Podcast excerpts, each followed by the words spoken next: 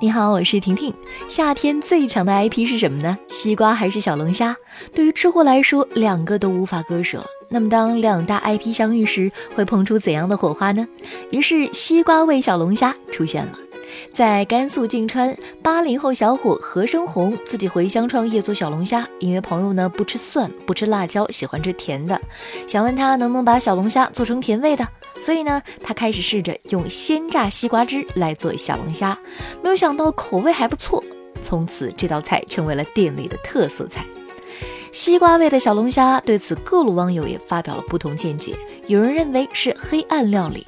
网友调侃：“没有辣椒的小龙虾是没有灵魂的，好好的西瓜，好好的小龙虾全浪费了。”也有人对此抱有期待。婷婷我是没有吃过啊，发表不了见解。但是对于这位老板很是佩服，因为朋友不吃蒜，不吃辣椒，喜欢甜的，就创新做了甜龙虾，也是厉害了。对朋友也是真爱呀。食物和食物的搭配总是能出现不同的效果。当普通的食物遇上你绝对想不到的搭配，会有怎样的反应呢？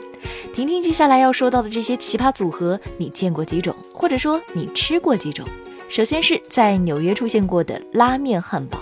显然，拉面汉堡混合了美国和日本两国的食品文化，大致上就是一个牛肉饼三明治夹在两片拉面做的面包里。这个汉堡还配有秘制日式酱油酱、芝麻菜和大葱，另外意大利通心粉加奶酪煎饼，吃过吗？